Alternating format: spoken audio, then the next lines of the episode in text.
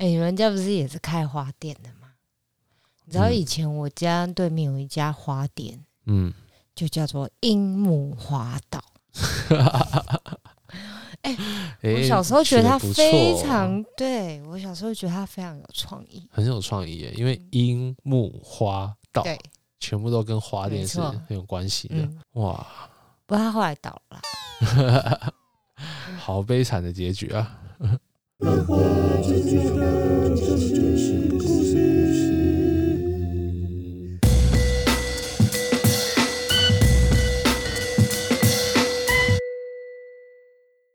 今天是新春的特别节目，嗯。我们很早以前就已经决定好这一期要做一点不一样的事情，嗯。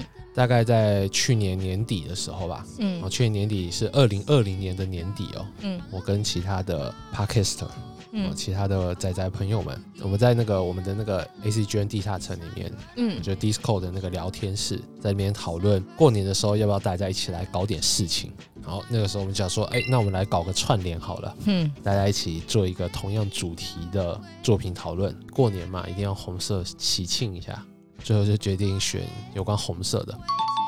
我是专门讨论漫画的频道嘛，嗯那我们就来找点有关红色的漫画嗯讨论一下，我觉得很有趣啊，而且我们第一次跟别人串联，对吧？对啊，我 想说，我一定要挑一个惊天地泣鬼神的作品来跟大家分享一下。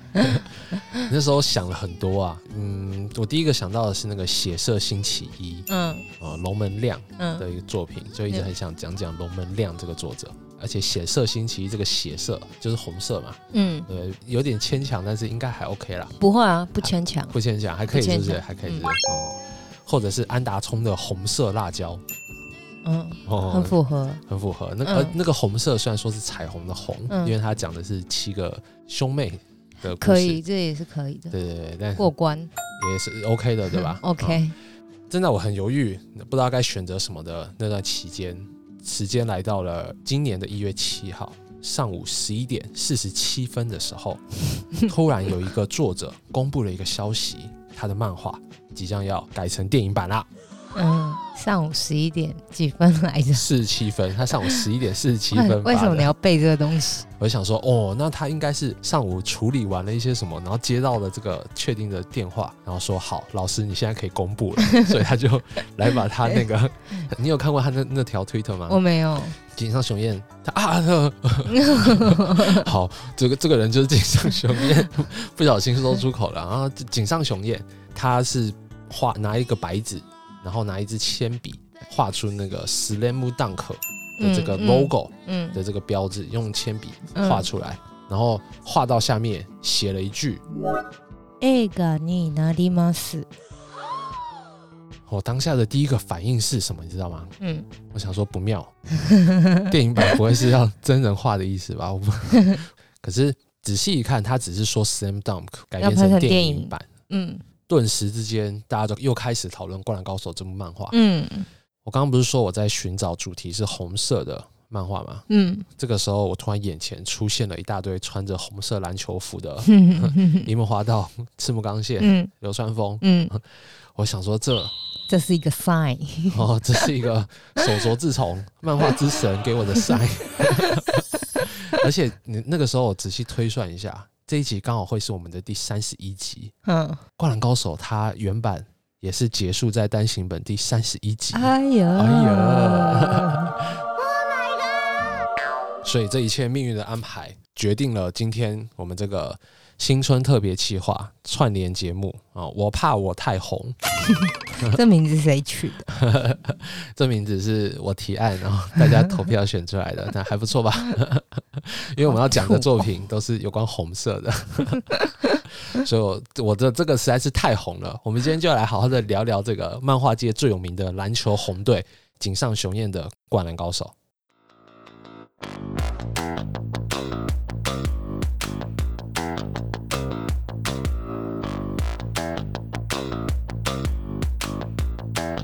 この番組はブッのスポンサーの提供でお送りします。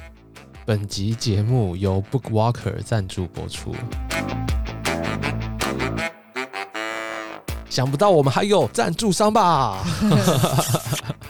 ？Bookwalker 是漫画、轻小说藏书量最丰富的电子书平台。二零二一最强新番，燃烧你整个冬天！人气动画作品都在这里找得到，《咒术回战》、《晋级的巨人》、《约定的梦幻岛》、原作漫画都有贩售。转身成蜘蛛又怎么样？五指转身到了异世界就拿出真本事。原作轻小说也有哦。即日起至二月二十四日止，冬季动画原作展，通通七九折起。支持正版又想省荷包，找 Bookwalker 就对啦。Bookwalker 新会员注册还有送五十元的抵用券，详情请看资讯栏连接哦。我们这次的干爹是这个 Bookwalker 啦，它是一个电子书的平台，嗯。你可以下载它的 App，嗯。它会有一个书架，然后可以直接在上面买书，嗯，或者是可以租书，嗯嗯。可以用租的哦，可以用租的。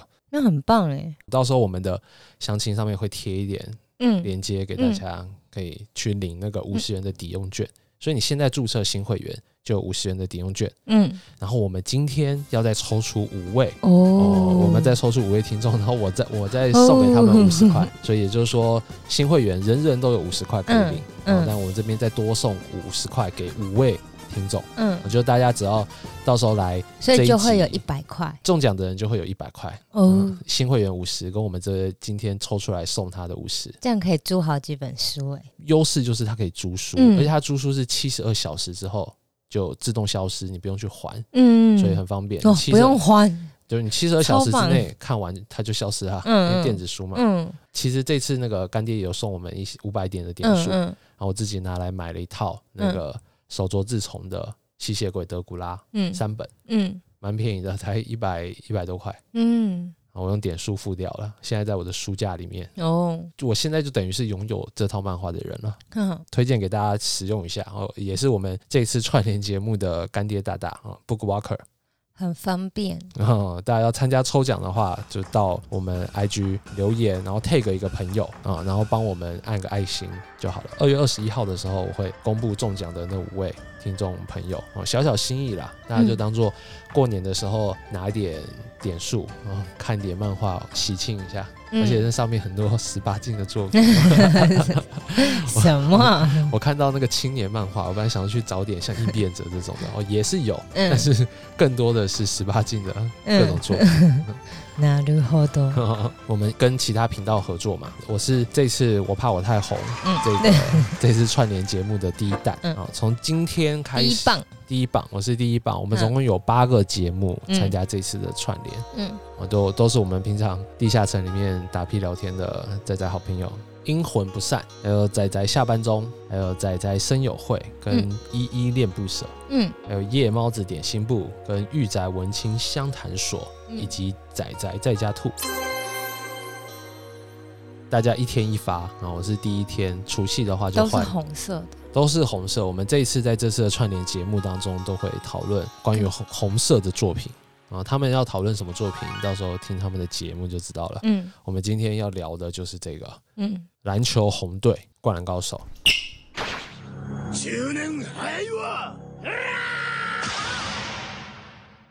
说到这个篮球红队啊，你知道地球上最强的篮球红队是谁吗？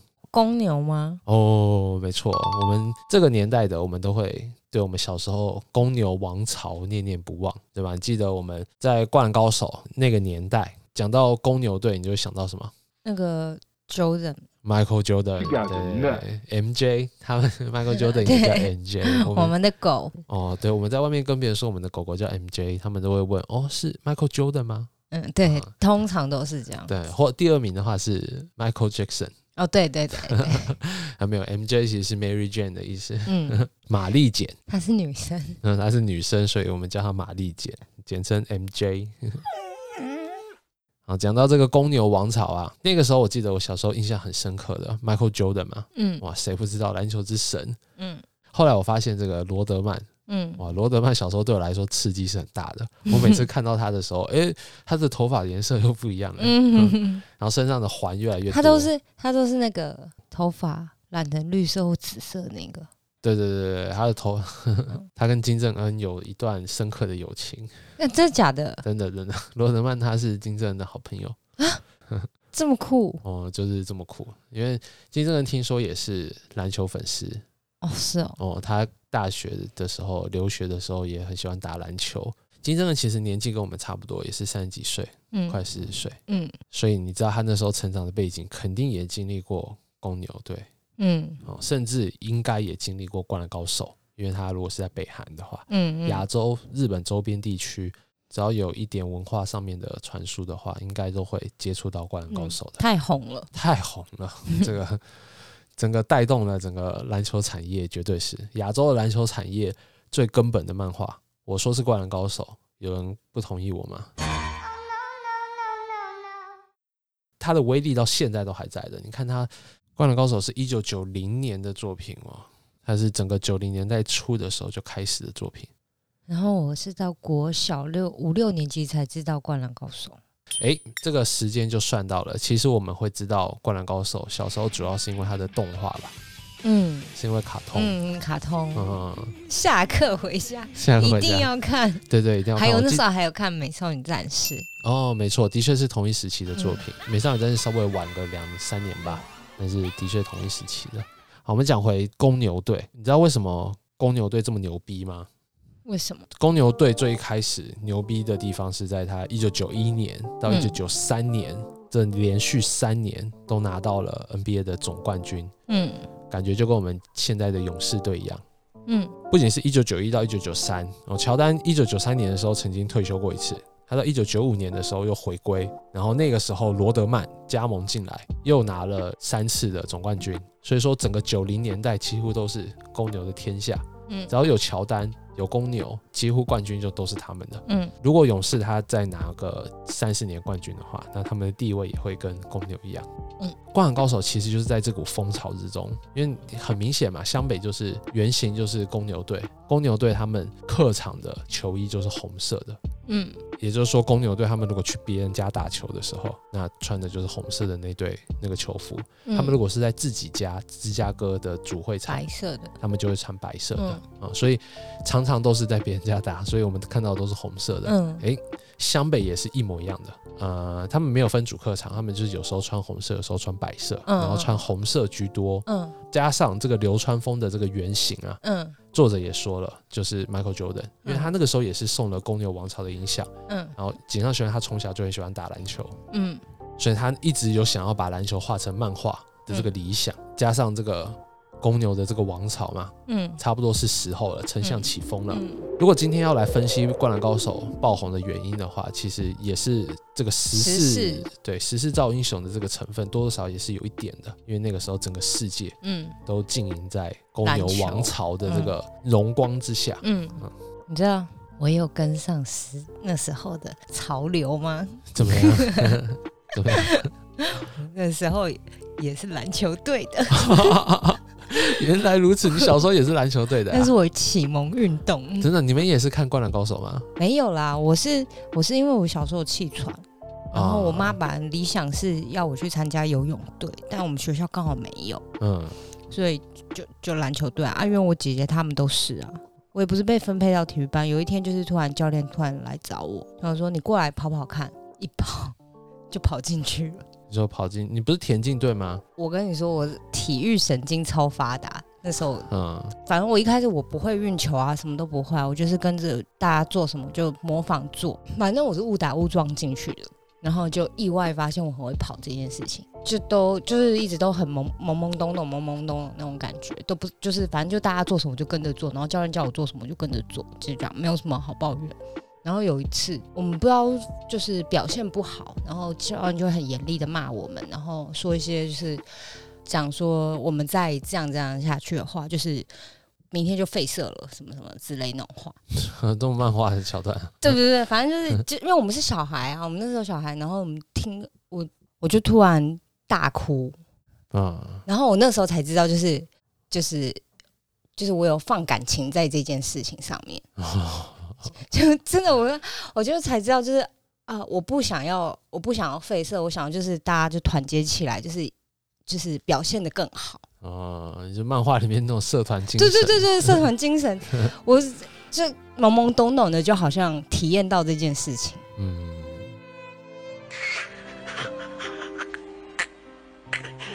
不过我们小时候的确是会打篮球，就是因为《灌篮高手》，绝对的。那个时候的男生打篮球都是因为嗯 我是天才嗯。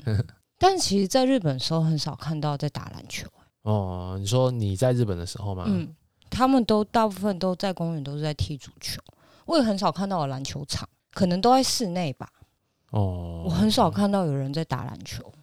这可能就是当时《灌篮高手》的编辑不让井上雄彦画篮球漫画的的原因是这样子的。哦，你看，就连现在我们身处在《灌篮高手》的后时代，我们都觉得日本打篮球的人还是太少了，更何况是还没有《灌篮高手》这部漫画之前的日本，根本没有人在讨论篮球这个东西。嗯，有看过没看过的都会觉得《灌篮高手》是神作，因为它的影响力就是摆在那里了。嗯我们大家都从小亲身经历了。嗯但我们是讨论漫画的频道呀，嗯所以我们今天要来好好的把《灌篮高手》它当做一部漫画，我们来深度的探讨一下《灌篮高手》就漫画本身来说，它到底表现的怎么样？很符合啊。很符合啊！你小时候看过漫画是吗？我没有看过漫画，哦，但你看的是，就是就电电视的那个动画。但你要知道，我们一直说动画跟漫画是不一样的东西。我也不是没有看过漫画啦，可能有翻过几本吧。哦画很好啊。画的很好啊，很棒啊！嗯好，没关系，今天我也特地精选了一画，嗯让你看一看，这个感受一下漫画的威力。在我们领一同领略那一画之前，我们现在聊聊《灌篮高手》这个漫画本身怎么样。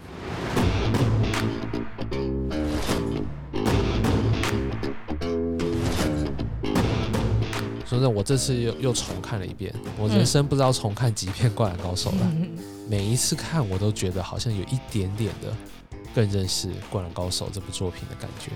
《灌篮高手》一开始的时候其实是搞笑漫画，你知道吗？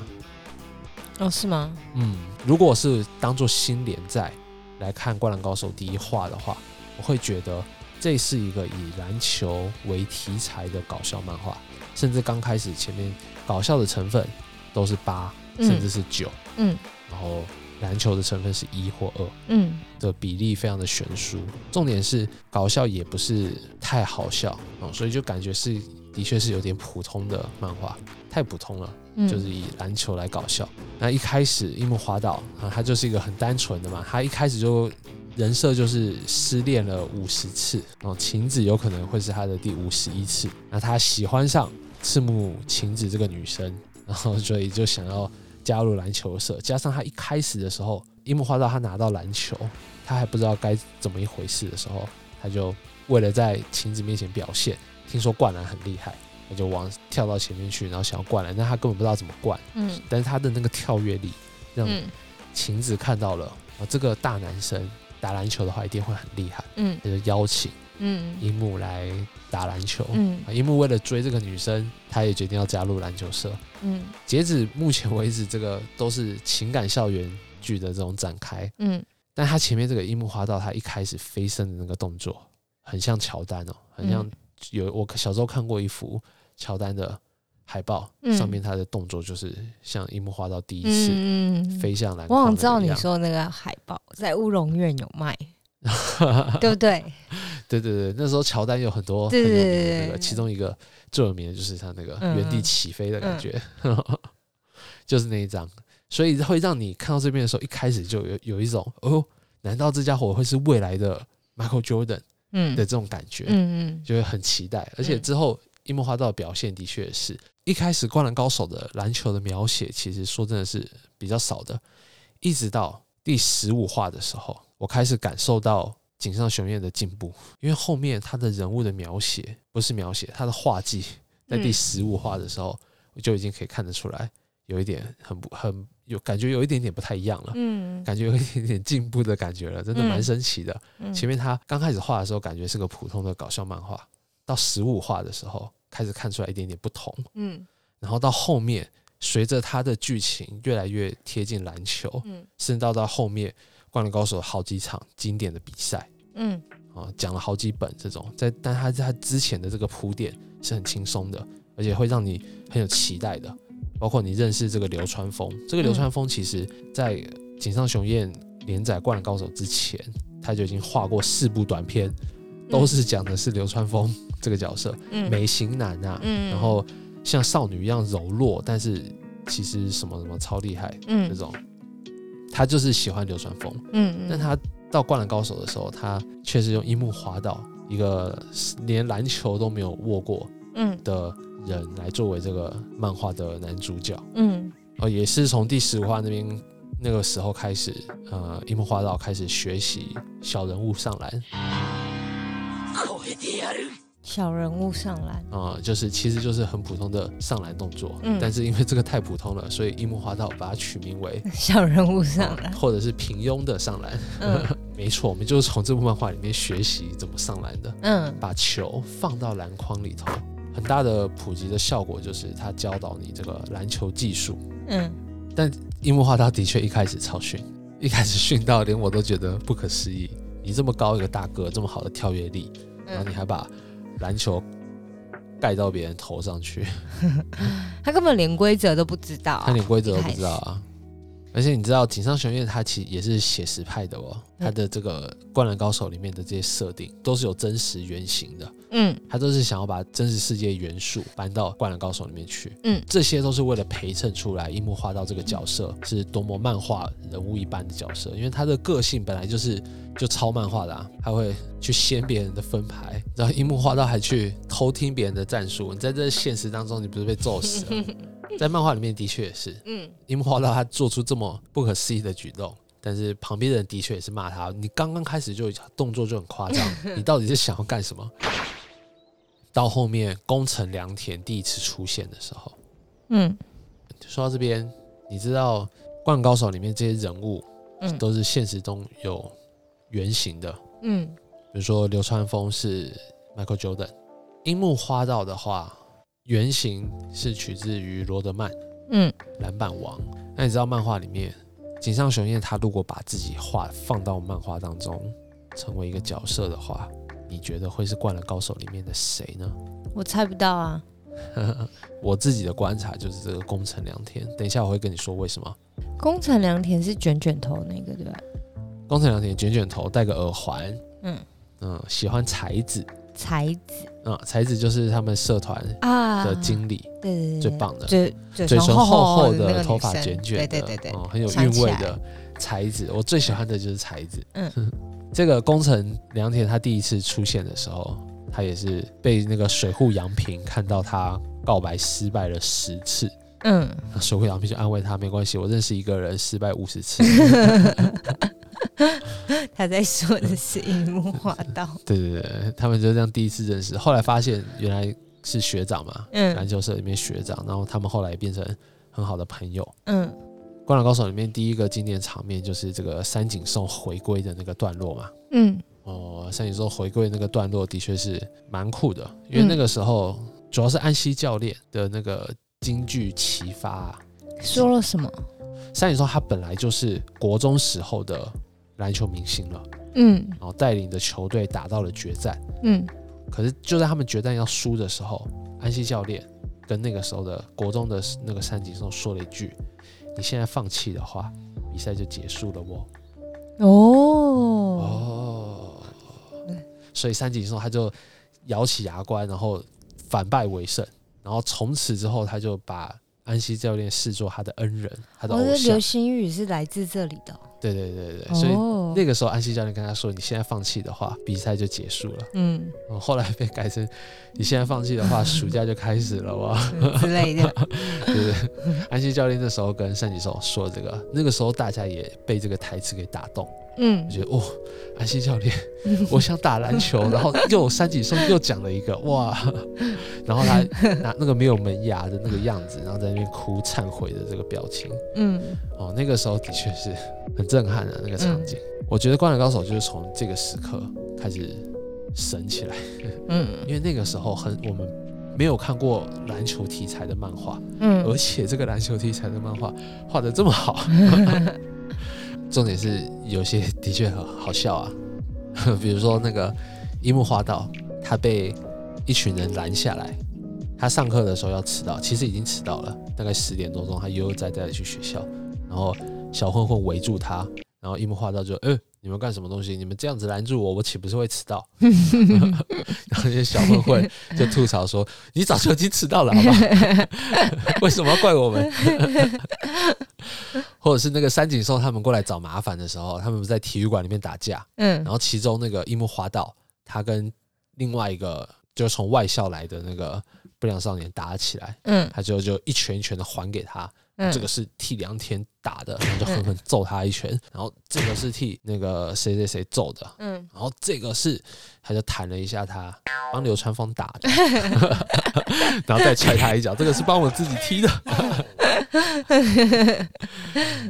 因为樱木花道这个角色太有趣了，对，哦，那不良少年，而且作者一开始就给你暗示他有可能是未来的大将之才，再加上三井寿这个角色进来之后，把整个《灌篮高手》这部漫画的情感上面的角度多了好几层，而且后面开始开始比赛之后，他们第一嗯场的比赛其实是跟那个陵南林南，啊、呃跟陵南的一个练习赛。嗯从那场比赛开始，其实还看得出来，就是锦上学院那时候的分镜还有点在犹豫的那种感觉，因为他那时候还会画，比如说一个远景，然后画我传球给你，然后加上那个速度线那种感觉，嗯。但他到后面都不没有再画这样的传球了，嗯。他到后面就是各种的分镜，各种的有如电影般的取景，这种、嗯。甚至他有好几段后辈们都很想要再营造出来的那个无声胜有声的那个那几段经典的场景，其中最神的，我现在要让你看的，就是我觉得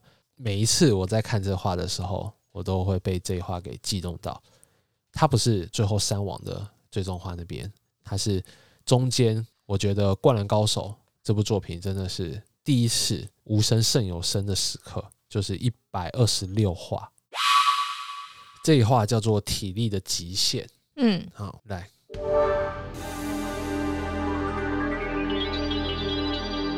好，我们家那个在看的时候，我们也带着各位回顾一下这个《灌篮高手》第一百二十六话。这一场是湘北对海南，海南他们一开始以为海南会碾压这个湘北，没想到湘北一直苦苦的直追，甚至让海南一度的陷入了苦战。啊，其中大家都已经很累了，流川枫已经不行了，全场安静无声，因为大家都非常的紧张，甚至我们在安西教练的脸上看到了一滴汗。三井寿还是苦撑着投出了一记三分，太短，抢篮板。赤木这个时候手指勾到了，这时候整个漫画已经完全都没有台词了，我们就看着赤木他看到这个篮板弹出来，手指勾到，哎呀不对，没有拿到球，球快要落地了。赤木他飞身过去去抢，但还是太远。这时候宫城良田跟他的对手在很远，也来不及回来，大家都在看这个球，眼看就要出界的时候，突然一个红色头发的背影飞身冲出来。整页大特写，这个时候才开始第一次有了台词，快闪开！樱木花道这时候冲出来把那个球给救了回来，甚至他还把它传给了流川枫，两个人稍微拌嘴了一下，然后流川枫灌篮得分。怎么样？你看完了，嗯，是不是有没有勾起了一点回忆？有一定有，你觉得如何？这一百二十六话？就很感人呐、很感人啊！我觉得太厉害了。第一次我看到，也就是把漫画看成电影，然后天哪、最后就是没有台词，嗯划破这一身宁静的是樱木花道。大家都沉浸在紧张的无声之中，但樱木花道就是跟别人不一样，嗯，他就是打破沉默的那个先行者，就跟这部漫画那个时候的社会地位一样，他正在打破这个社会的沉默的那种感觉。嗯樱木花道他一句大叫“快闪开”，整个全场、整个会场都只听到他那一声，然后他奋不顾身的出去救球。他救球这个动作，我们都知道，他代表的是他真的热爱上这项运动，嗯他想要赢。嗯甚至他救回来，他也嗯不惜传给他的死对头。这个时候，你平常是我的死对头，但在这个时候，我们就是战友。嗯，他把这球传给流川枫，而且流川枫还跟他拌了一下嘴，嗯。就是两个人那个，对。他说你可碰巧的也好，你赶快投，然后碰巧怎么可能会中，然后就过去灌了一个篮。对，嗯，最后这个也是就他们要反败为胜很重要的一分。嗯，那时候是八十九跟九十，哦。但是他们最后要追回来的时候，嗯。樱木花道还有抢到篮板球，嗯。那传错人他叫着大猩猩，然后把就赶快这球给你了，然后就把球传给对手了。我操操！然后比赛就这样子很突然的结束了，嗯就输了。嗯樱木花道他就哭了，嗯我我也哭了，我真的哭了。那个时候绝对要哭的，太不甘太悔恨了啊，对，因为他对啊，啊、因为前面樱木花道从来没有，他对林南那些输掉的那个时候的时候，他完全是很、嗯很就是想赢啊，对，他就知道自己还不够进步，他但他这一次他真的是尽了全力了，嗯哇，那一次真的就说的转折，说的那个一百二十六话，我觉得都是从一百二十六话开始，而且嗯也是作者他怎样雄彦他把一百二十六话的这个感觉带到了他的最终话。他们打三王，全国大赛里面打三王，三王是全国的王者，嗯基本上就是冠军、准冠军了。但他们打败了这个三王，嗯最后一场，作者也是用这种无声胜有声的这个表达方式，嗯把、哇打出史诗般的，这也是大家最期待的。如果这个可以改编成电影的话，哇，嗯很棒啊，很期待啊！嗯如果真的把三王战拍成那个，但如果把前面这个对海南战一百二十六话这一这一边改编成电影，我觉得也很棒，也很嗯够了。而且对海南这一战的确是我们第一次领略到海南王者嘛，嗯他们第一次打到了就大家口耳相传的王者，甚至眼看真的要创造一个新传奇的时候，樱木画到一个传错球啊，太突然的就这样结束了，但会让你就很想要再继续看下去。嗯对吧？所以一百二十六话，我真的是觉得神作的转折点从这里出发，而且后面井上雄又又干了一件惊天骇俗的事情，从来没有一个嗯漫画男主角可以这个样子的，怎么样换发型了我。啊？剃掉他的长头发，哦，就是因为他最后传错球，因为花道觉得是他的错，所以他把发型剃掉，所以嗯，一直到他最后完结的时候，樱木花道都是红色的光头。对，呃红色的平头啦，应该说也是从这个时候开始，他樱木花道，我操，换了一整个发型，嗯。整个漫画又突然开始清爽了起来。嗯。后来他们甚至 锦上学院甚至开始讲起了海南打陵南的那场比赛，湘北根本甚至就没上，嗯，他就只是专心的在讲比赛了。嗯因为我们现在已经开始会关心这些友队了，嗯 所以那那个时候，哎、海南打陵南，那湘北在干嘛？嗯 湘北在准备要打嗯陵南，因为嗯他们要，他们为什么我们可以看海南打陵南这两个不是主角队呢？因为我们知道谁输了会对上湘北，要看湘北下一站的对手是谁，嗯然后最后比赛的是怎么样的，所以嗯自然而然的会关心这两个游队的战况是怎么样的嗯啊、所以海南队陵南那边也大家也看得挺开心的。后来安西教练就出事了，安西教练突然就他有一天看着樱木花道在练习的时候，他就嗯。突然心脏不知道怎么样，然后就倒下去了。嗯。从这边我们知道了，因为花道他马上就叫救护车，处理处理的都很好。嗯。他会处理的这么好，是因为樱木花道他之前爸爸就是这样子过世的。嗯，而且你记得那个时候为什么他来不及救他爸爸吗？不记得，事情是这样子的：嗯。樱木花道他爸爸在家里面倒下去之后，嗯樱木花道回来看到了，他嗯要赶快叫救护车。嗯。可是他们家好像没有电话，所以他走出去打电话的时候，平常跟他打架的不良少年过来找他麻烦，嗯。他求这些不良少年拜托我爸爸倒下去了，我要先去打电话。嗯。但是不良少年不理他，嗯。就缠住他，嗯。最后就错过了这个时机。嗯。这也是为什么樱木花道他就是这样子，经过一次错误，嗯。他会学起来。虽然说他是一个笨蛋，嗯，但是他因为心地善良，所以他会学起来。对，所以他也是为什么安西教练倒下去的时候，他可以及时的知道要叫救护车，知道该怎么处置，嗯，就是因为樱木他其实已经经历过，对他也不想要再做不良少年了，嗯。他也希望篮球可以成为他的救赎，嗯是他的目标。嗯你看水户洋平那群哥们，嗯他们也都很支持樱木花道，嗯因嗯为他们知道这个是樱木花道他真的想要的。嗯他背后究竟发看起来是不良少年的人，后面发生了什么样的故事？这边也是 哦，就后来越来越觉得，我们越来越跟着樱木花道这个角走色，心，对，开始懂很走心，很走心，就是很很厉害哦。后来安西教练甚至说要专门培训樱木花道投球嗯哦，投那个中距中距离的投篮。嗯那边有名的场景是樱木花道，他就一直自己看着自己投篮的录影带，嗯然后看到早上，然后每天再去射两万球。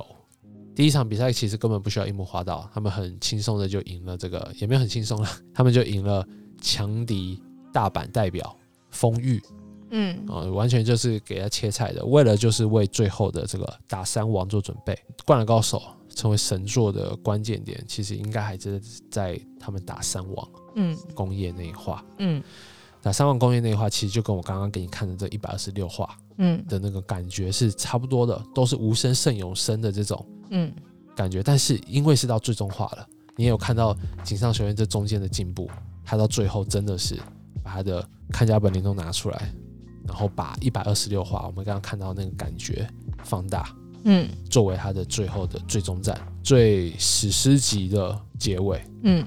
史诗的要点是他讲故事的那个方法，最后也是樱木花道一个飞身啊，最经典的那个飞升画面其实是出现在后面，他们打三王的嗯。那个飞身，那个那个飞升画面也是跟罗德曼的一个很有名的一张照片，很低空的一张罗德曼去抢球的那个画面，记得吗？哦，那张照片对我小时候震撼很大，因为罗德曼他根本是快要贴到地板了，嗯可他整个人是平行的飞在浮在地板上，因为他过去抢那个球，照片时机也拍超好嗯哦。樱木花道他最后飞身抢球，就是取自于那个罗德曼他哦最经典的那张照片。帅，《灌篮高手》里面其实有很多场景啊，都是嗯。NBA 那个时候的经典场景。经，典画面。嗯。最后这个《灌篮高手》的结局啊，他们进入全国大赛嘛，赢了第一场，第二场就对上了三王工业。嗯。三王工业是绝对的霸主，去年的冠军，所以基本上你打完这一队的话，后面不会再有比这一队更强的了。嗯。他们第二站就碰上了这样子的对手，嗯，最后很精彩的一场比赛，很史诗的结尾，嗯他们反败为胜，赢了。一开始的时候输二十几分哦，最后是靠樱木花道的篮板追回来的。嗯然后流川枫还跟里面的那个对方的王牌叫泽北干上了。这个泽北也是个天才篮球少年，哦但最后还是输给了流川枫。然后可是后来樱木花道的背也受伤了，嗯他还是硬着头皮奋战下来，然后最后飞身扑球，把那个球给救回来，嗯又是传给流川枫。但是这一次跟一百二十六话这个结局的这个三王工业跟一百二十六话不一样的地方是什么？你知道吗？流川，枫他又传回去给樱木花道，嗯然后樱木花道他不是练了两万球，哦有投篮他在最后一刻投篮中了，比赛赢了。哦，哦，关键的一球，关键，最后七十九比七十八，湘北胜利，嗯。大胜。嗯，但是樱木花道他其实中间抢球的时候就已经受背已经受伤了，嗯。他最后根本站不起来，嗯。所以下一场比赛他们对上那个爱知之星嗯。也没有赢，就被淘汰了。嗯，最后作者就直接故事就结束在这里，跟我们作者就讲，湘北虽然说赢了三王工业，但是因为体力不支，所以输给了爱知之心。故事就这样结束了。最后结束是在那个啦，啊，樱木花道的台词，嗯因为我是天才啊呀、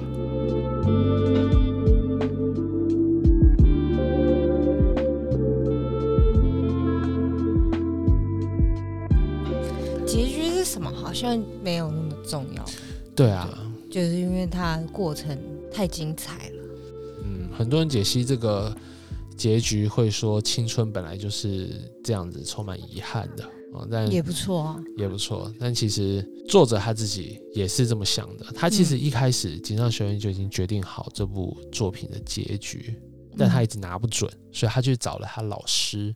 他以前井上学院是北条司的小助手北辽师啊，城市猎人哦，的漫那个漫画家的助手。一开始，好，我们这边来讲讲，以为自己是天才的笨蛋井上雄彦。以为自己是天才的人。OK，哦，真的，我觉得樱木花道有某些地方蛮像井上雄彦的，的嗯确是一根筋呐、嗯。就井上雄彦他不仅自己是一根筋，嗯。他的底下的男主角几乎都是一根筋。嗯。好，我们先来介绍一下井上雄彦这位漫画家，他是一九六七年一月十二号出生的，也就是说今年五十四岁啦，嗯。啊，也是一个大叔了啊。嗯。呃，一九八八年出道，而且他出道的时候就拿到了手冢赏。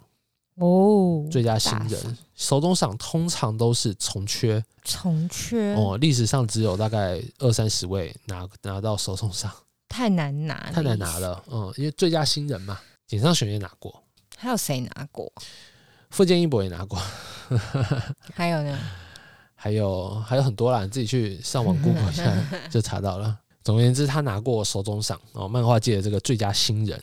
其中这部作品的短片叫做《紫色的风》，嗯流川枫的枫哦哦，讲了一个美型男，其实就是有赤木有流川枫啊，但是那你那时候赤木还不是大猩猩，就是一个嗯。普通的一个高中男生，嗯。然后也是篮球主题，或者是花样少年，也是男主角叫做流川枫，嗯。然嗯后演一个很像女人的美型男，嗯。然后演话剧啊、青梅竹马的这种爱情故事的这种嗯感觉，一点点篮球的一点点，真的是有一点点篮球的题材。再来下一个，Like Jordan，像乔丹一样，嗯也是一部篮球主题的短片。我觉得都不是很好看，那他是靠什么得奖的啊？它是靠紫色的风啊，但是做就凭什么就是看出来了这家伙不一样，因为他画的那个时候真的就画的很不错了，画的很棒。但我觉得故事还需要再加强一下，嗯甚至井上学院他一开始连载的时候也是很惨哦。他连载的第一部漫画不是《灌篮高手》哦，他连载第一部漫画叫做《变色龙杰尔》。嗯诶，他不是画故事的，故事是另外一位另外一个人写的，他是负责画漫画。但是这个 变色龙杰尔十二回就被腰斩了。十二回被腰斩的意思就是，你知道新人保护期，就是你的新做出来至少都会给你来个十二画作为保底，嗯再怎么不济，嗯这十二话我都会对你好一点。嗯啊，有些当然不到就被腰斩的也是有的。变色龙杰尔一到这个一过这个新手保护期就拜拜，嗯 就被腰斩了。然后景阳学院他就开始筹备自己的这个，不行，我不能再画这种很就真的不好看。变色龙杰尔他是一个、一个特务，他会变脸，说变谁就变谁，变老头就变老头，嗯，变易容就是了。对对，易容，而且他嗯易容是额头发光，然后不知道怎么样手一挥就变成。好嗯，，OK，但从这个时候开始，井上学院他决定他要来画自己的篮球漫画，不顾各方阻挠。一九九零年的时候，开始在 Jump 连载《灌篮高手》。嗯一九九六年《灌篮高手》连载完了嘛？嗯，九七年的时候，他就开始网络连载了。什么是网络连载？他在网络上面连载了自己的下一部作品，叫做《Buzzer Beater》。哦，Buzzer Beater 就是台湾翻零秒出手啦。嗯。那个时候，井上雄彦就在网络上面用全彩的方式连载这部漫画哦。嗯。它其实是个篮球术语，这个 buzzer beater 就是压哨球的意思，就是哨声响起来的那个瞬间，嗯。合法出手嗯。得分嗯。的那个嗯嗯。动作叫做嗯。零秒出手嗯 buzzer beater，帅，很帅啊。好帅哦。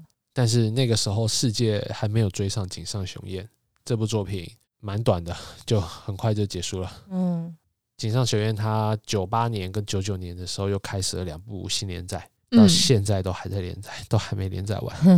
一个就是让人剑客，嗯一个叫做 Real。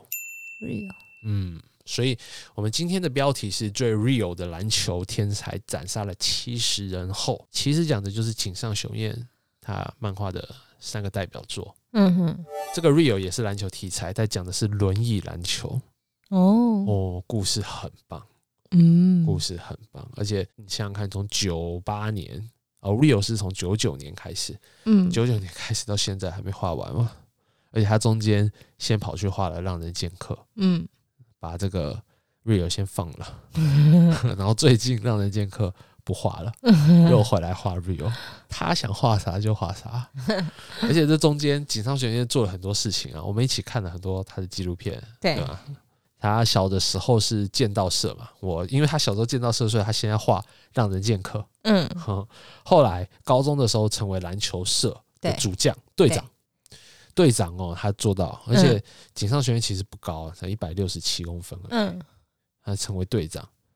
小的时候就是漫画少年啦，就嗯大家都知道他喜欢那个水岛新司的大饭桶，嗯，对，还有他也喜欢池上辽一，他有他有说哦，过池上辽一的一本漫画叫《男主》，对他印象很深。嗯。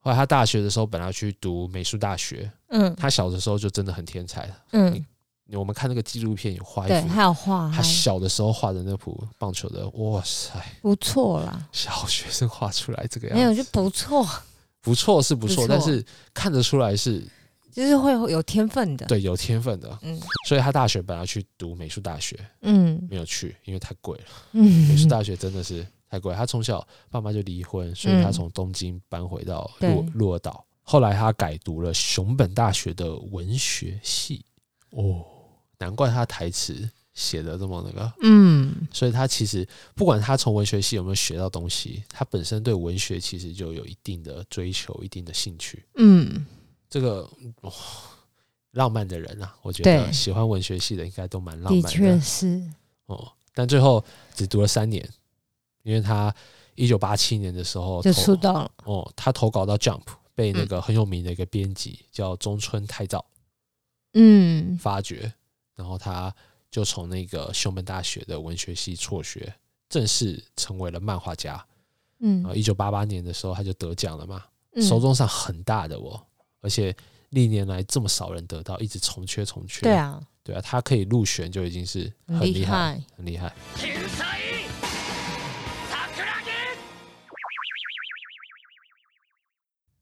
我们刚刚不是问你，你觉得井上雄彦最像《灌篮高手》里面的哪一个角色吗？哦，对啊，我就听不懂你想说是我现在告诉你答案了，就是嗯宫城良田。为什么？好，我跟你讲一下为什么。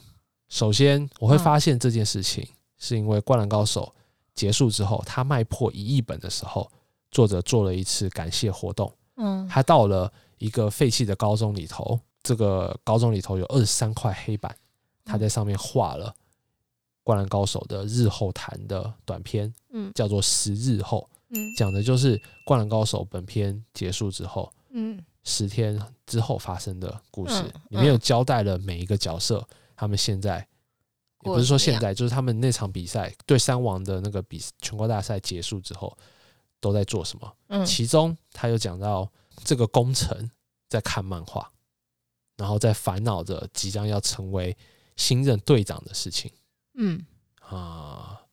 我们刚刚有提到了井上雄彦，他高中的时候打过篮球。打过篮球，他也是一个篮球队长，嗯他也是一个漫画少年，嗯他身高也是一百六十八公分，嗯他也是打后卫，嗯，这一切的一切都跟井上学院自己本人太符合了，你不觉得吗？哦，原来如此。哦，而且后面那个井上学院他其实有画过一部短片，叫做嗯《耳环》，嗯讲的就是宫城良田他小时候给自己穿耳洞的故事。嗯。其中里面有提到宫城良田他的哥哥嗯。出海之后嗯。再也没有回来，嗯。然后他宫城良田也是因为受他哥哥的影响才去打篮篮球的。嗯。我们刚刚有说过，井上雄彦其实是他哥哥高中的时候引导他嗯去打篮球的，嗯所以其实井上雄彦他会打篮球也是受了他哥哥的影响。嗯宫城良田也是受了他哥哥的影响嗯在打篮球的。嗯所有的这一切，加上宫城良田，他其实也觉得自己是个天才啊，他也是一个以速度见长的篮球员，就跟我一样。这些都跟 对对对，跟井上雄彦也一样。所以你不觉得井上雄彦太像宫城良田了吗？嗯，哦，所以你服不服？服服。好，那我们这边就定锤宫城良田就是井上雄彦。好。哦，我刚刚讲到这个井上雄彦，他在这个黑板上面二十三块黑板上面画了这个十日后的这幅漫画，嗯然后他就请民众过来看了，办了一个展览，嗯就是感谢祭，嗯，哦，所有的人都涌进来，他没有围任何的围栏，因为嗯他相信粉丝们不会去去碰这个，嗯的确也没有人碰，嗯就这样结束了。结束了之后，他就把它全擦了。嗯，哇塞，有没有照片留下来啊？有照片的当然，整个整部活动其实有拍成纪录片，所以我们才知道这个活动嘛，这个纪念活动。嗯但是我真的觉得，哇，他把它井上学院亲自一幅一幅的把它给画了，嗯把它给擦掉。我觉得还有想法啊，哦，很很很震撼哦，这个感谢。井上雄彦的感谢真的是很厉害啊，啊，好高贵哦，嗯，很厉害。他感谢活动后面其实有留言给所有的读者哦，嗯。你要听听看吗？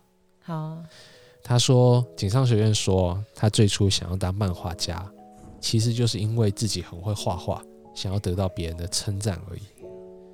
但当这个愿望得到满足，在继续画的过程当中，他发觉到了自己的另外一个动机，这个愿望在这次的活动中也得到了满足，那就是想要与人沟通，想要切身感受到与他人的联系。嗯，谢谢你们。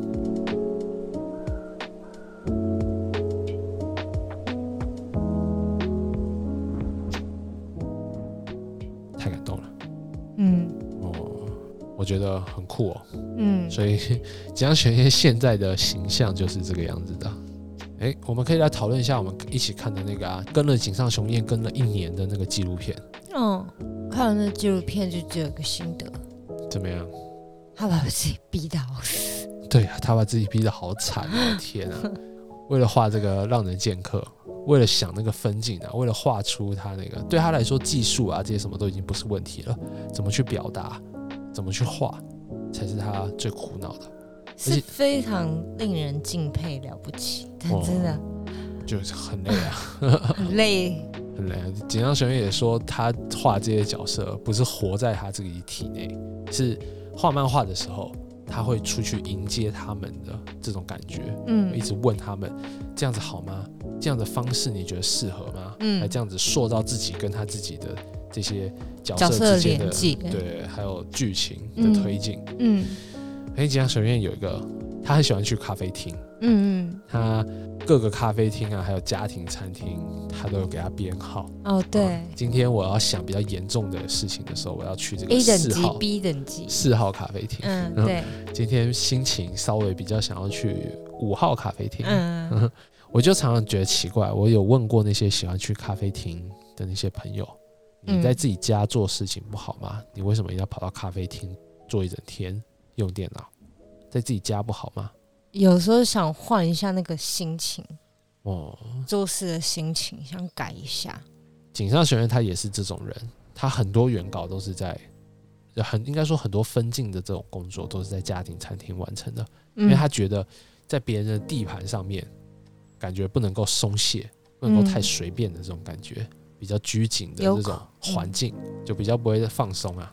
嗯。哼，他说觉得如果很重要的场景的话，那就要去他的王牌店，那就是 几号几号店这样子。对。二号店是我的王牌，对，实在不行了，好，二号店去吧。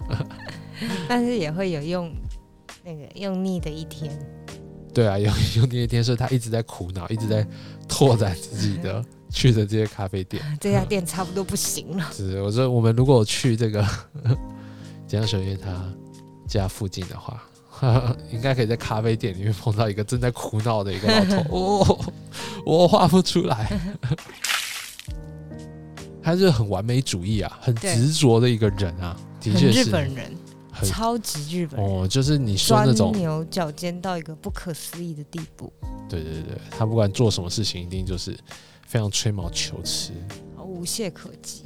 对 可是这个你看过他的《让人剑客》，你真的会觉得我没有看过，哇，这个威力十足，真的很厉害。尤其到后面的时候，没有百人斩，嗯，杀了七十人，那个场景，哇，那个井上学院画了半年，画不出来，不知道该怎么表达，嗯。所以中间一直修，一直修，一直修刊。嗯。井上学院也有说，他其实就是透过《灌篮高手》画《灌篮高手》这个途径，发现了画漫画不能够只画故事，要画的是角色内心的感受。嗯。从角色去做出故事的出发点，嗯，也是他在画《灌篮高手》的途中学会的。嗯其实你可以看得出来，因为前面搞笑漫画都没有什么太走心的东西，嗯到后面的时候，哇，表达的很细腻，篮球的场面也都很精彩，对，对，活该他红啊，他必须红。必须红。稍微认识了一点井上雄彦这个作者之后，我们现在来讨论。刚刚你有问过了，井上雄彦他也是一九九八年还有一九九九年开始了两部连载，到现在都要画不画的，还没有完结，拖成这个样子，跟富坚义博有什么不同？首先，这两个人其实很有共同点哦，因为他们都是 Jump 的漫画家，嗯年纪也差不多。啊，嗯井上雄彦是一九六七年出生，富坚义博是一九六六年出生，嗯，一个五十四，一个五十五嗯啊，富坚义博稍微大一点点。嗯出道的时间也都差不多。嗯井上雄彦是一九八八年紫色的蓝，然后得到手中赏嘛。嗯富坚义博是隔一年一九八九年，他也得到了手中赏的入选。哦，很厉害啊、两个人，富坚义博跟井上雄彦推出第一部代表作的时间，《灌篮高手》是一九九零年的十月一号，《悠悠白书》啊，富坚义博的《悠悠白书》是一九九零年的五月一号，所以快快了五五个月左右。嗯哦，所以也但是都是在同年推出的，时间也都差不多，对吧？很像哦，到目前为止，嗯对吧？哦，几乎是一模一样。后来他们结束了自己的第一部代表作哦，甚至那个时候他们被称为三大台柱嘛，嗯《七龙珠》《灌篮高手》《幽游白书》。对，然后在井上雄彦跟富坚义博他们结束自己的第一部代表作的这个连载之后，两个人也都曾经推出过放飞自我的代表作，就是都是剑走偏锋、评价两极的那种作品。嗯井上雄彦就是我们刚刚说到的那个零秒出手，嗯一九九七年出品的。富坚义博呢，他是 Level 一，嗯啊一九九五年的时候出品的。嗯他们推出了这个放飞自我的代表作之后，同年一九九八年，井上雄彦推出了《浪人剑客》，嗯富坚义博推出了《猎猎人。人》，两个人到现在都还在连载中，嗯，像不像？像。但是为什么两个人评价差这么多？因为什么富富坚义博的我脱稿？一副无所谓的样子，啊、但是井上雄彦呢？就一副很苦的样子，呃，不好意思不忍思，心啊，不忍心再去说井上老师那个不好意思，让人剑客的下一回我画不出来。他都说他快死了，哎、他真的很痛苦哎、他画的时候，他也是就是问那个工作人员，我看起来很悲情吧？我们在前面都觉得，哦，我在电视前面都觉得，哦、太苦了，太苦了，老师你好苦哦。他也是井上轩，他也说他画这个让人剑客的这个第十一个秋天，他遇到了大瓶颈，他不再觉得兴奋了，他一定觉得他觉得一定要画出好作品，所以他五丈砍倒七十人的那一段，嗯他画了大半年，他意识到了这个杀戮只会引来更多的杀戮，所以五丈不知道该怎么办。这个问题千古难题，井上雄彦他也不知道该怎么办，千年的大灾问啊！嗯井上雄彦他自己也迷失了，所以他那个时候就开始做一些他自己真的想做的事情，包括办展啊、旅行啊，或者是制作纪录片啊那些感哦，他嗯他做了很多很艺术的事情，而且他有一句话，我觉得哇，真的是太深刻了。什么？他说：“为了光而画影，为了表现出嗯光，所以他必须得画影子。嗯这个很厉害啊！他就是一直在漫画的这个禅学之中越陷越深。你看这个《让人剑客》的时候，你就可以体会到很厉害嗯。他的故事的这份重量。嗯，让人剑客来讲什么的？《让人剑客》其实就是在讲宫本武藏的故事。哦，宫本武藏他最有名的就是跟佐佐木小次郎在嗯。岩流岛上面决斗嘛，但是最近刚画，那么还没有画到两个人开始决斗，只、嗯。只知道宫本武藏他已经知道佐佐木小次郎这个人，嗯。但他已经厌倦了打打斗打打杀杀的日子了，就真的是他的故事格局很大，嗯。真的如果有生之年，井上雄彦可以完成这部作品的话，嗯。那一定会是一部巨作，嗯。应该很会很有参意。你看，现在井上学院他其实也就完结了一部，真正的完结了一部作品，就是《灌篮高手》。太难了，他凡事都要想那么深的话，对啊，探讨不完啊。哦，但是富坚义博感觉就是我不爱画他就。随便画画。好，我们要知道这两个人的投稿有什么不同的话，我们除了这个站在我们粉丝的角度去思考之外，我们也可以透过他们呃写给读者的话嗯来稍微体会一下。比如说 Jump 五十周年纪念的时候，这个井上雄彦跟富坚义博他们两个人作为大佬漫画家，嗯都有致辞给这个 Jump。我现在跟大家分享一下井上雄彦他在 Jump 五十周年纪念的时候跟大家说了什么。他说：“借这次机会，我意外回想起的以前工作时和同事一起吃便当、叫外送的小事。因为我喜欢篮球，感觉能拿来画的也只有篮球了，就跟每个人刚开始打篮球一样。当我将这个想法画在纸上之后，熟能生巧，越画越上手。我到现在都很感谢那段一边画画一边兴奋不已的那段时光。总而言之，他就是很感谢篮球跟漫画啦，啊、嗯这种感觉。嗯 OK，富坚义博说了什么？富坚义博在 Jump 五十周年纪念上面想说，从连载的最初到现在，这四年来的心情有很大的改变，因为发现赚来的钱有百分之七十都要拿去缴税，也就是说，一天工作二十小时的话，其中有十四小时都是在做白工。一想到这里，就很想在半夜冲出门狂奔。如果我当时有驾照的话，那就糟了。感觉 自己的身体、生活和心灵都已经支离破碎，所以对于周刊少年 Jump 卖出六百五十三万部，没有什么太多的感想。我是玩家，何必为了游戏主角的成就达成而高兴？顶多就像话术对话宽帮喊着万岁这个样子的心情吧。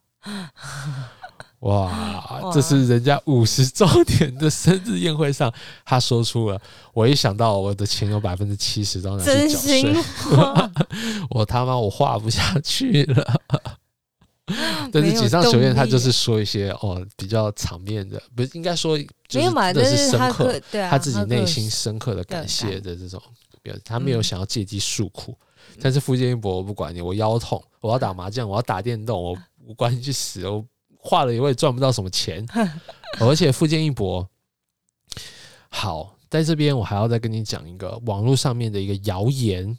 我现在在这边跟你讲是谣言，是因为他完全没有任何证据，嗯我也不相信嗯发生这种事情。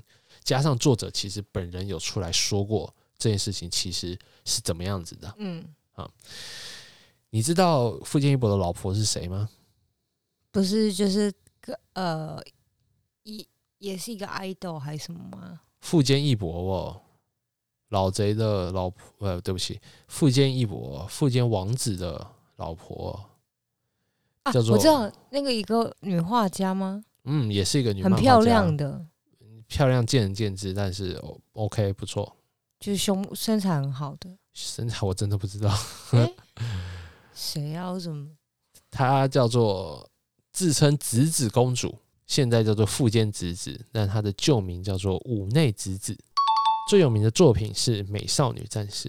哦哦哦，对对对对对想起来，对对对对，富坚义博一九九九年的时候跟武内直子结婚啊，嗯啊、但是在这之前，网络上面有个谣言，一直说井上雄彦跟富坚义博都一起追过这个武内直子，但是嗯最后被井上雄彦输了。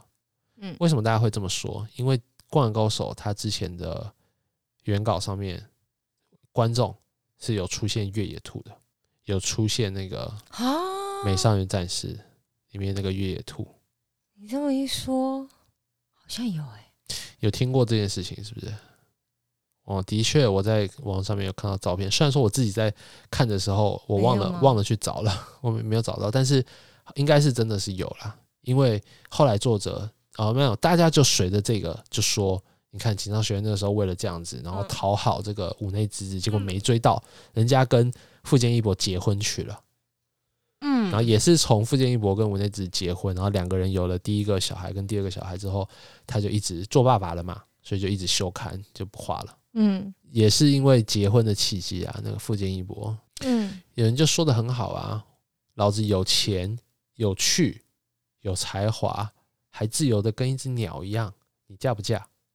嫁，嫁，绝对嫁的。就这个人讲的就是富坚义博，嗯，所以五内直子那个时候嫁给富坚义博，大家都是哦，便宜了这个老贼，因为五内直子他本来家里面就也是江湖传言，家里面很有钱，嗯。开着保时捷来画漫画，嗯。最后赚到了一台玛莎拉蒂的价钱。美少女战士我嗯，现在真是很厉害啊，太厉害了啊！嗯，啊。现在还是很厉害，现在肯定还在收着版税，各种版税吧，应该是。一定有，哦。所以那个时候就在说这个，但后来其实井上学院他自己呃有说啦，那个时候其实五内直子有来帮他画过背景，哦，哦，所以那个其实是五内自己本人画的，而且画在背景，画在背景的东西其实就真的很少会是嗯，专业漫画家自己去画背景的那些角色，通常都是给助手画的。哦所以这个的确是合理，而且人家五内直子都跟富坚义博结婚十几二十年了哇，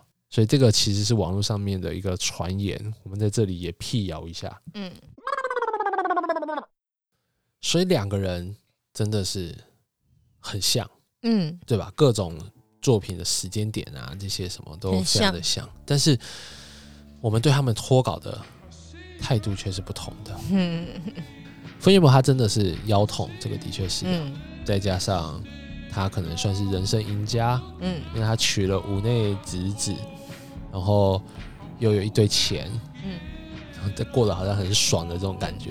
嗯但井上雄彦没有，井上雄彦他依然还是一副漫画家，就是苦行僧苦行僧的这种感觉，嗯问道者的这种嗯态度，在漫画之路上面转移。而且他现在的确，Real 在去年也开始恢复连载了，嗯所以他现在的确是找到了找回了画 Real 的感觉，在嗯继续创作 Real 这个。就算是他之前，你看富坚义博，他一九九八年的时候开始连载猎人，嗯。井上雄彦一九九八年开始连载让客让人见客，嗯。两个人都在这中间休刊哇超多回，就是富坚义博的时候，一直到一五年的时候百分之百休刊达成，那时候粉丝还帮他庆祝了一下，耶，老贼一整年都没有画漫画，太太厉害了。嗯。但锦上雄彦大家就不会去这样子逼他，嗯。嗯，因为大家都知道锦上雄彦他要画的这个东西真的是太深沉了。嗯真的是需要沉淀。嗯如果你能够有生之年答出来，那就已经是很厉害了。嗯我们给你时间，我们嗯等，没关系，你就继续画你现在想要画的。嗯啊但是老贼，老贼过得太爽了，我觉得重点就是人生胜利组，我们不能够心软。你老婆也是漫画家，虽然说她已经早就不画漫画了，那你们努力一点、啊，让我拜托，哎呦，库拉皮卡什么时候才下船？真的要变成世界上最大的谜团之一了。两个人其实也是惺惺相惜啦。嗯记不记得我刚刚介绍了那个井上学院的时候，我说过《灌篮高手》他在第四回的时候，第四十回的时候得到了小学馆的漫画赏，嗯对对吧？前一届嗯其实就是富坚义博的《幽游白书》得奖，嗯而且他得奖的时候他说了：“我得奖了，那《灌篮高手》呢？”嗯。啊，有隔年《灌篮高手》就得奖了，嗯，所以两个人是其实也算是相知相惜，至少我可以看得出来，大家都知道嗯。彼此的存在啊，嗯。有很在意彼此的存在的这种感觉。嗯。现在的井上雄彦基本上就是艺术家啦，嗯。嗯，他真的的确是已经，他已经是殿堂级的漫画家了，嗯。他不再需要做什么东西，他现在也他自己也说，他不是现在画画已经不是为了画而画，嗯是为了真的想要变他一项使命啊。啊我也不忍心催他，说真的。嗯但富坚义博就很想起个哄，老子你赶快，搞清赶快，因为富坚义博他同时也有一种轻松的感觉，嗯，啊、让你不会还怎么样？我这个我还很有余，对对对，还蛮有余裕的那我不种感觉是。做不到，我只是想不想要去做而已。对对，但井上雄彦的话，是我们知道他总有一天他有心的话，一定会完成的。但嗯他现在真的需要让他沉淀一下，嗯就像这个井上守彦他哦他在那个《浪人剑客》里面自己说的一样，他要不断的反复的练习，直到累垮为止。不对，我追求的不是借由仿效而来的进步，无论练习几百次、几千次，都要像第一次挥剑一样，要像手无寸铁的婴儿一样，无论做什么都要保持着第一次的心情去做。嗯，我们就等着好看，对，蛮累的。好累哦，金昌老师，你振作一点哦。我觉得好累哦。我们其实还是很期待的，但你不要太累着你自己了不？的确，他从当时这种我是天才的傲气，嗯，到现在这种我是谁的这种这种追悼、这种嗯寻道，所以我就说真的很像漫画界的达摩大师啊。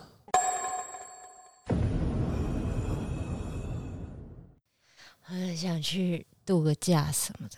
我记得我们之前去那个江之岛的时候，我没有，我没有去，是呃，只有我一个人去。对啊，我去江之岛的时候，我特地为了这个《灌篮高手》的这个场景啊，我还特地回那个，嗯，镰仓，嗯，我还特地去了一趟镰仓，坐那个江之电嗯到江之岛上面去，就是想要去看看《灌篮高手》里面的那个那个原型。嗯，去日本的时候，大家都会去江之岛对，哦，就是因为《灌篮高手》它的原场景在那边，嗯，哦，真的很像就是火车的那个，哦，动画里面他跟晴子打招呼的那一段那个火车，嗯。往上走就是铃兰，嗯。但是现实生活中其实是镰仓高校，嗯，但是真的是一模一样。我在？看漫画的时候看到那个场景，哦，我在那个场景，我就曾经置身于那个场景之中，那个感觉。可是我说走上去就真的是另外一个学校，走上去真的是一间高中，但看起来就很普通。你必须要拿着漫画比对，你才会嗯知道作者画的哇，真的是一模一样。哦，嗯而且它里面的那个场景也真的是，你要实际去过，然后把那个景象记下来，你就会看漫画的时候，你就会哦，这个就是他们在做的那个江之店也是啊。嗯我坐在那个上面绿色的那个车皮，在那个铁轨上面的那个，嗯就都是一样的，很棒。嗯。所以推荐大家如果有去东京的话，也可以可。是日本人不喜欢人家去那里，哦，的确那边蛮民居的，因为那边对啊，很多人骑摩托车经过啊，嗯或者是骑脚踏车什么的，然后就被它是一个山坡路，嗯，就被抗议哦。但没办法啊，我记得好像有有限制，好像现在还是怎么？我去的时候是没有接到什么限制啊，嗯的确是一个很热门的观光景点，嗯因为那个场景实在是就就是《灌篮高手》里面的场景，他们坐的那个电车，你有看过漫画的话，太像了，嗯作者画的太像了，嗯都是种真实场景，所以有种很梦幻的感觉。嗯我我很高兴我去了一趟，嗯这样我看在看这部《灌篮高手》这部漫画的时候，我就觉得哦，我可以嗯了解到原来他们就是在那个时候的那一块土地上面打篮球。嗯很棒。所以最后推荐大家去日本的话，可以去一趟江之岛啊。如果你很喜欢《灌篮高手》的话，一定嗯会有一点情可以找回一点情怀啦。好啦，那最后讲点过年的吉祥话呀，俏皮话嘛，俏皮话。接下来是牛年，我来祝大家新的一年牛逼哄哄。我没准备，没关系，你说我不知道牛有什么。牛想一点嘛。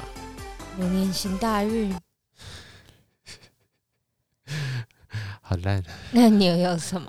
流里流气啊，不错啊，就不是流连忘返啊。不行啊，这些不行吗？祝你流连忘返，牛你牛气，牛弄汉堡。好，可以了。好了，大家记得来我们的 IG 上面留言抽奖啊！谢谢大家今天的收听，我是 Hody，我是我们家那个，大家晚安，拜拜。拜拜。